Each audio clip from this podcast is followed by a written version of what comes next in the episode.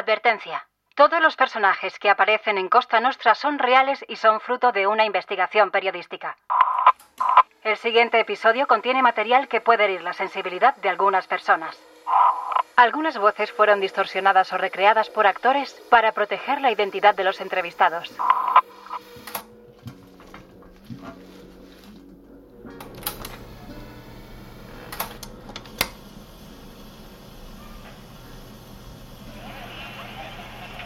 No podemos hacer nada hasta que él contacte con nosotros. Estoy en un paseo marítimo de la Costa del Sol. Este lugar está en ese momento de calma mágica antes de que empiece a atardecer. Se siente una ligera brisa y la luz del sol se refleja en el agua y en las caras de las familias que juegan y pasean por la playa. La luz es amarilla oscura, casi naranja. Aunque queramos aparentar tranquilidad, estamos tensos. Pedro, el director de este podcast, me sugiere ir grabando una serie de frases. Supongo que es una forma de matar el tiempo. Matar. La verdad es que no es el verbo más afortunado que habíamos podido elegir.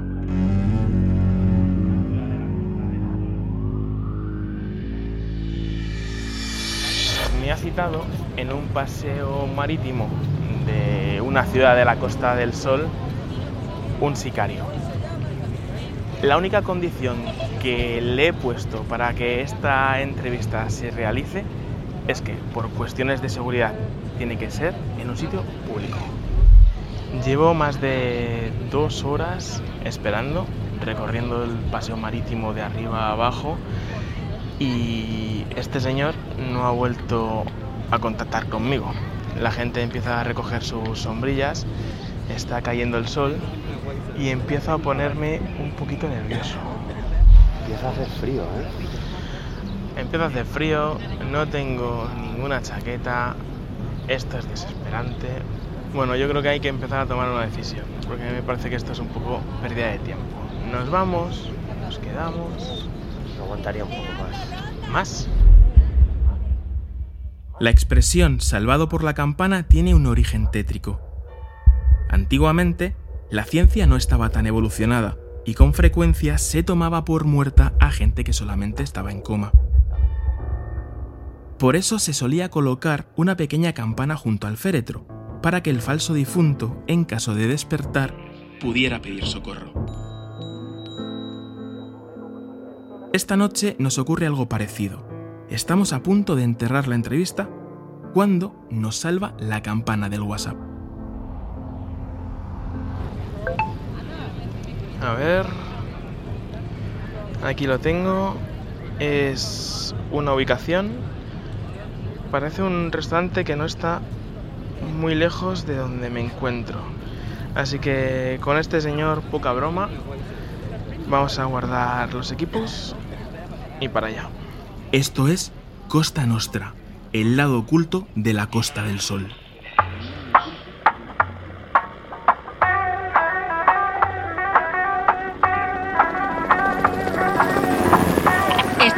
Escuchando Costa Nostra, un podcast original de Amazon Music.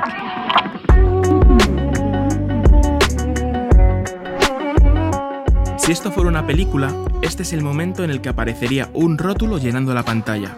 Dos semanas antes. Ya no estoy a punto de encontrarme cara a cara con un sicario. Estoy en una comisaría, en el despacho de la inspectora jefa de la sección de crimen organizado del Audico Costa del Sol. Lleva menos de tres años en el cargo. Desde su llegada, según las estadísticas oficiales, los crímenes por ajustes de cuentas en la Costa del Sol se han resuelto casi al 100%. La prensa le ha puesto un apodo, la cazasicarios, pero a ella no le hace ninguna gracia. Verdad que fue un titular muy sensacionalista. Me pidieron permiso le dije, bueno, no está mal. Pero claro, una vez que sale, dices, joder, yo no soy una caza sicario. Yo tengo un grupo específico que se dedica a investigar este tipo de delitos de ajuste de cuentas. Su unidad se creó en 2018. Para la inspectora se trata de una guerra. Entre bandas, sí. Cuando hay muertes en medio, para mí es una guerra. No se le puede llamar de otra manera. Sí, ajuste de cuentas, pero es una guerra, viene de antes, viene, hay un conflicto ahí. Lo que se ve en los últimos años Es que lo mismo matan a la una de la tarde que a las 3 de la mañana, que en la puerta de un hospital, que en la puerta de una peluquería. Pues yo no sé si antes eran tan descarados. Lo que sí es verdad que el perfil, como ha cambiado y son personas mucho más jóvenes, pues no sé si eso no tiene mucho aprecio por la vida o están buscando una publicidad. Otra cosa que ha cambiado es que antes los ajustes de cuentas se solucionaban con gente de cada organización. Ahora se llama a profesionales de fuera. No es la primera vez que me topo con esta palabra que define al nuevo crimen organizado. Subcontrata se contrata a alguien que no tiene nada que ver con la organización donde está el objetivo a matar, se contrata, viene de fuera normalmente, del extranjero, ejecuta la acción y se va. Entonces, la dificultad de, investigar ese tipo de delitos últimamente es mayor por esto, porque son especies de subcontratas. Una organización contrata a otra organización que no tiene nada que ver con el, con el conflicto. El hecho de que el sicario esté subcontratado complica el trabajo policial. El sicario solamente es el primer escalón. El verdadero objetivo de la sección de crimen organizado es llegar hasta la cúspide de la pirámide, la persona que lo contrató. porque yo no voy buscando al sicario en sí, porque detrás del sicario, como hemos dicho antes, que son como forma de subcontrata, ahí está el contrato mayor, está la organización fuerte. Entonces yo voy buscando el sicario, el primero, claro, que es el que ejecuta la acción. Los cómplices y luego quién le ha encargado a él eso. ¿Cuánto puede costar matar a una persona por encargo en la Costa del Sol?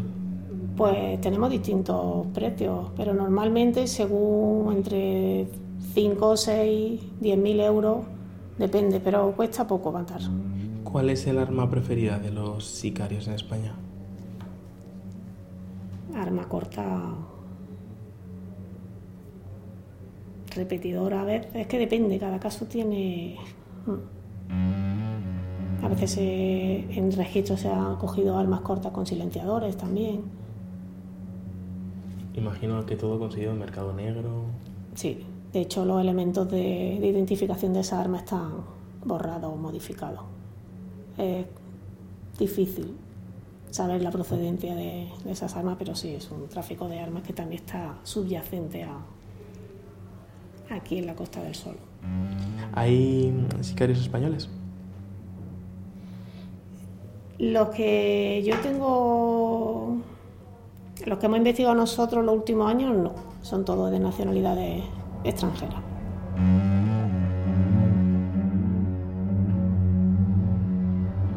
Unas semanas después de estar con la inspectora jefa, estoy en el paseo marítimo de un pueblo de la Costa del Sol, caminando hacia un restaurante. A mi lado está el sicario. A partir de este momento le llamaremos X. Cuando llegamos, el restaurante está medio vacío. El suelo es de pizarra negra y los camareros van vestidos de blanco. Mesas redondas y manteles amarillos. El local tiene dos salones, uno con algunos clientes y otro separado por un biombo, que es donde estamos nosotros. No hay nadie más.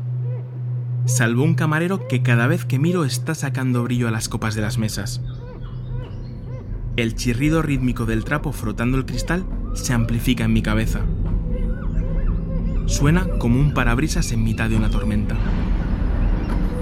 Nuestro personaje, X, rezuma una normalidad que da miedo. Podría ser tu vecino, tu amigo, tu primo, una persona normal con un pantalón de 20 euros, una camiseta de propaganda, unas zapatillas de deporte gastadas y un reloj muy especial. Pero antes, hablemos del encargado de colocar los micros. Cuando le toca ponérselo a X, veo que algo falla. Su mano empieza a temblar. ¿Es el micro? ¿No funciona? ¿Es algo frecuente? ¿Fallan las pilas? ¿Falla el cable? Hasta hoy nunca me había parecido una cuestión de vida o muerte. Justo en ese momento, a X le suena el móvil y se aleja unos pasos para responder. Por un segundo siento vértigo. Pienso que no me gusta la ubicación del sitio ni tampoco estar al final de la sala. Se me pasa por la cabeza que X podría pensar que se la estamos jugando, o impacientarse, o pensar que somos policías. Y entonces, justo a tiempo, veo la mano que sujeta el micro calmarse. Se lo coloca y se aleja. Formo parte de una familia mafiosa. No camorrista, mafiosa. Viene de familia. De familia por sangre. Sangre por sangre, se suele decir. A los 16 cogí un arma e hice lo que hice. Solo por una mirada. Ese primer disparo no lo hace por encargo. La víctima, un chaval de su misma edad, comete un grave error. Le mira mal mientras acceden al parking de una discoteca. Por la noche me acuesto y siempre veo la misma película. Lo que hice, lo veo todo. Cada noche lo veo. Cada uno en su coche, entrando en el parking de la discoteca. Aparco, empiezo a hablarle y le digo, mira que sacó eso. Fue como una cosa de niños, como el primer cigarrillo, es igual. No me enteré de nada, hice así. ¡Pam! Yo no controlaba, ni siquiera me enteré si lo había matado. Pero al final, el pobre murió.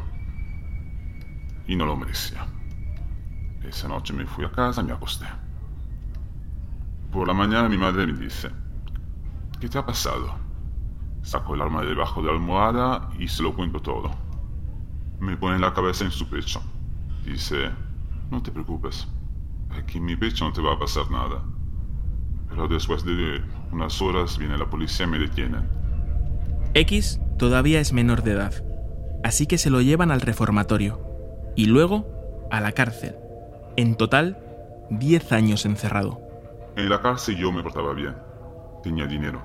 Tenía las visitas de mi madre. Cada semana. A través de un cristal. Pero un día el cristal se rompe. Mientras sigue preso, le comunican la muerte de su madre. A raíz de la muerte de mi madre me quedé sin guía. Porque mi madre me controlaba. Cuando murió me dieron permiso para salir de la cárcel me, me llevaron a verla.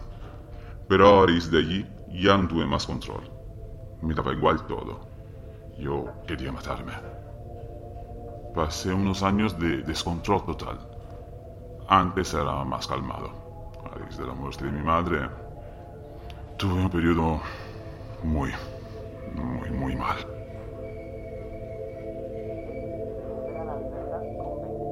X recupera la libertad con 26 años. ¿Y qué es lo primero que hace? Crear su propia banda. Empecé a hacer mi grupo con piezas de mi padre, de mi tío, porque los viejos tienen que irse. O están con nosotros, o contra nosotros. O se van fuera, o se mueren. Empezamos a matar, matar por matar. Empieza una guerra. X habla de la misma guerra que el escritor italiano Roberto Saviano convirtió en su superventas Gomorra. Es una guerra que todavía sigue, porque la guerra no ha dado lugar a una generación nueva. Nosotros, gente del barrio, amigos del cole, del barrio, hemos crecido juntos. Uno no llegaba a los 18 años. A otro le dispararon mientras conducía una moto. Yo iba detrás con el arma. Él iba delante mío. Yo me fui. Es obvio que alguien como X habrá estado a punto de morir más de una vez. Todos los días. Yo rezo todos los días por la noche. Yo voy a misa. Voy a misa todos los domingos. La iglesia católica entre los mafiosos es fuerte. Fuerte, fuerte. De verdad. En algo tienen que creer. Pero como yo perdí a mi madre, ya no creo en eso. ¿Confío en Dios? No sé. Ahora no mucho. No, gracias. Existen miles de ensayos sobre los asesinos en serie, pero al parecer el mundo de los sicarios no llama tanto la atención. En 2014, el criminólogo británico David Wilson publicó un estudio sobre los asesinos profesionales. Los dividió en cuatro categorías. El novato, el amateur, el profesional y el maestro. El perfil medio del sicario corresponde a un varón de 38 años que cobra menos de 18.000 euros por matar a su víctima. El sicario más joven era de Londres. Solo tenía 15 años y recibió 250 euros de un marido para que matara a su esposa. El chaval lo hizo y con el dinero se compró una gorra de marca. La edad media de las víctimas es de 36 años, aunque incluso hay niños. suelen ser los hijos de la víctima, para que no puedan dar la descripción. Si hablamos de sus métodos favoritos, los sicarios de verdad son más prácticos que en las películas. No usan rifles que hacen diana a kilómetros de distancia. La mayoría usan armas de corto alcance, y X tiene muy clara cuál es su favorita. Pietro Beretta calibre 9. No falla. 16 años y nunca falla. Hay otra que me gusta. La 357 Magnum. Pero prefiero las automáticas. Siempre hay una primera vez, y la de X en España tuvo lugar en una situación bastante parecida a la que me encuentro ahora mismo. X y yo. Una mesa, clientes de fondo, una escena de lo más cotidiano. Era un italiano. Yo no lo conozco. Tomo café todos los días con él. Me presento. Hola, ¿qué tal? Ya lo tengo fichado. Ya sé quién eres. Luego, durante ocho, ocho días, hago mi vida. Salgo, debo comer. Cuando él llega a España, me reúno con él. Y me espero recibir la orden. ¿Ok? Ok. Y así fue. Estábamos en la misma mesa. Me levanto y le disparo. Fue por un tema de la droga. No pagó. Y para arreglar cuentas, lo mataron. ¿Y qué hace alguien como X después de disparar a quemarropa en medio de un restaurante? Nada, absolutamente nada. No, hago mi vida. Vamos a ver. Porque aquí mandaba, manda mi familia. En la Costa del Sol sigue mandando. Puerto Banús. Desde el año 90. Año 1990, donde aquí no había, no existía nada. Estamos hablando de hace 40 años. Mi familia vivía en Puerto Banús, porque tenemos contactos. Invertimos dinero nuestro, aquí, en la costa. Lo que hacía allí lo hago aquí. Es más sencillo. Porque aquí no hay rival. Ahí tienes que pagar. La gente te ve, la policía es diferente. Aquí de largo es más fácil. La frase es de las que te dejan noqueado. En Puerto Banús es más fácil matar. Y lo dice como si nada. Si solo matas uno al año, no te da para vivir. Son 50.000 euros. No te da para vivir todo el año. X carga con un peso que no cuenta a sus allegados. Para él, una cosa es el trabajo y otra muy distinta su verdadera familia y sus amigos. Pregunta a la gente y a la policía cómo me porto. Soy Dr. Jekyll y Mr. Hyde. Una cosa no tiene nada que ver con la otra. Ayudo a todo el mundo que puedo ayudar. Mi familia no sabe nada. Tengo dos niñas. No sabe nada de mí. Solo que tengo dinero invertido en restaurantes. Solo mi abogado sabe cómo me llamo. Mi identidad no existe.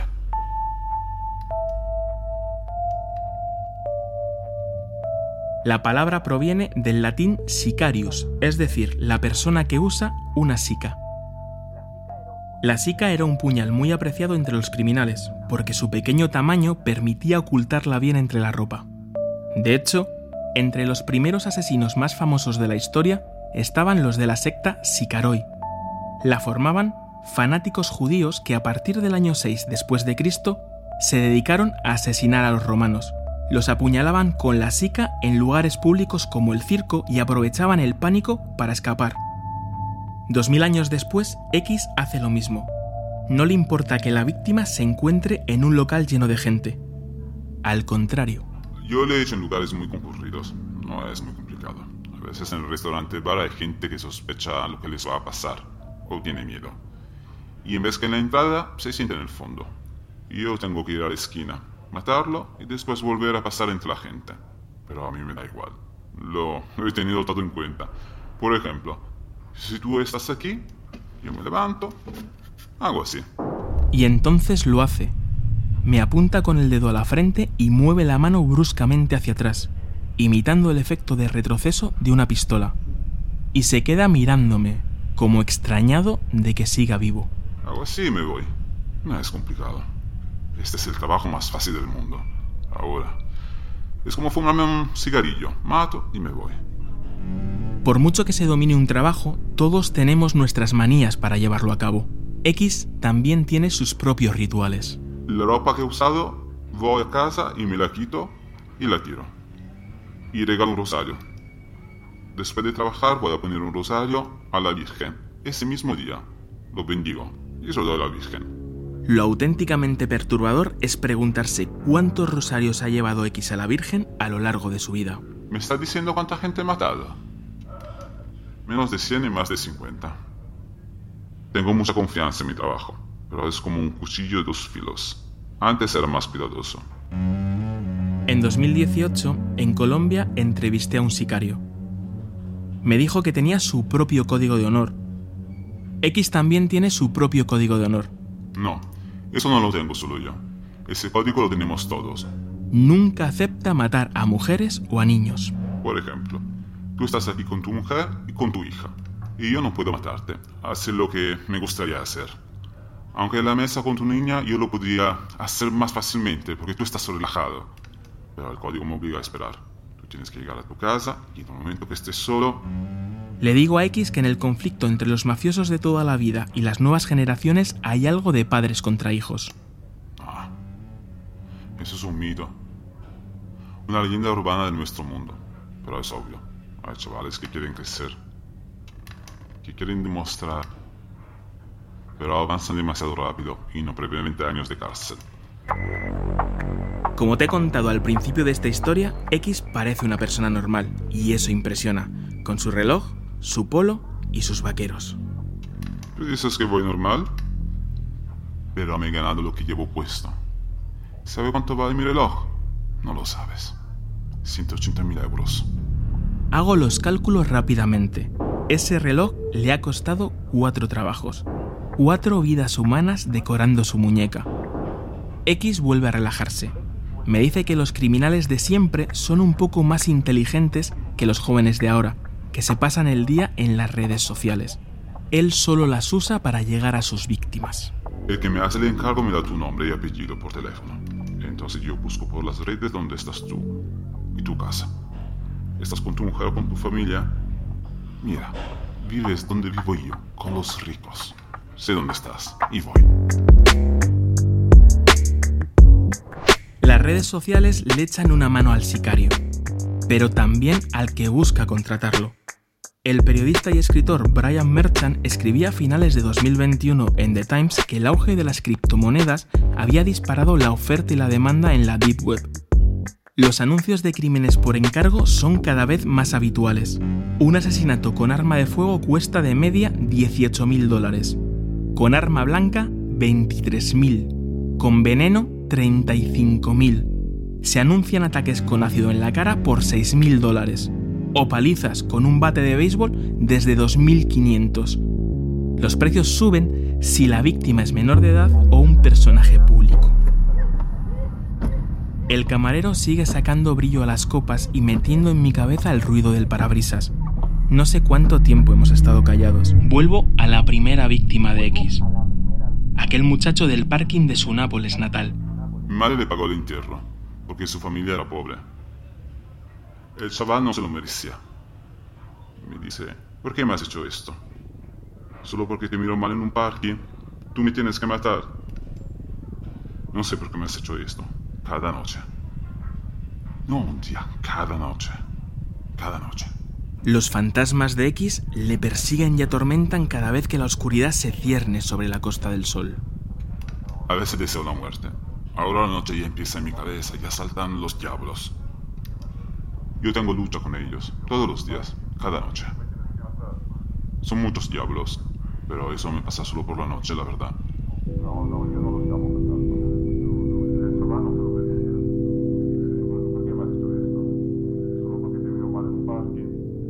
lo peor es que en la Costa del Sol es más frecuente de lo que creemos que los diablos decidan visitarte por sorpresa.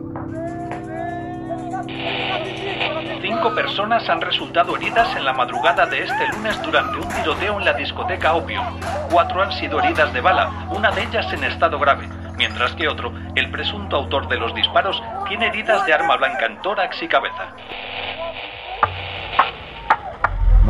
Marbella es lo que tú quieras. Si quieres tener una familia, puedes tener una familia. Sí, pero si quieres hacer caridad, puedes hacer caridad. ¿Que quieres ser un gángster? Puedes ser un jodido gángster. No consigues esto en ningún otro lado. Has escuchado Costa Nostra, un podcast original de Amazon Music producido por La Maldita. Asegúrate de seguirnos para escuchar los nuevos episodios. Presentador Antonio Pampliega. Director Pedro García Campos. Diseño de sonido Teo Rodríguez. Coordinadora de producción de La Maldita Melissa Olmedo. Camila Sher para Amazon Music. Producción ejecutiva para Amazon Music y Wondery Jessica Radburn y Marshall Lewy. Producción ejecutiva de La Maldita Juan Pablo Abait y Lucas Mirbois.